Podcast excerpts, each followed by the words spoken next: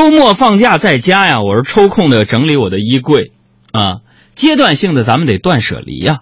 有些朋友不知道断舍离是什么，就是扔东西。我周末在家里边，我就整理整理衣柜嘛啊，我就发现呢，一年前我还干过这样的事儿呢。一年前呢，我为了激励自己减肥啊，我不知道你们干没干过啊？有干过的跟我们一起分享，发个笑脸过来就知道了啊。就是为了激励自己减肥，我就特意啊买的那个裤子啊都是小码的，我就等着说自己瘦了就能穿了，激励自己。在我整理衣柜的时候，我发现特意买的那些小码裤子还是原封不动的躺在我的包装里边。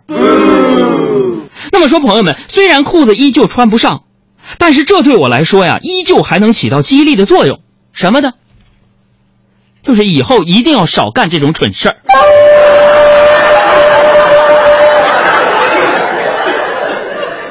谁干过发过来告诉我，一个人不至于那么孤单啊！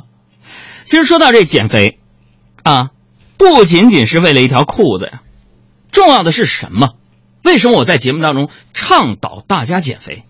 那是为了大家要有一个健康的体魄。这俗话说，不控制体重。怎怎么能够控制人生？于是乎啊，我那时候就开始决定，我我再一次决定减肥。这前天的事儿啊，昨天是减肥第一天啊，我呀就把家里边对减肥不好的食物我全都处理掉了，什么花生米啊、火腿肠啊、核桃仁儿啊、培根呐、红烧肉啊、肘子呀。我全都处理掉了，结果朋友们到现在我还是觉得有点撑得慌。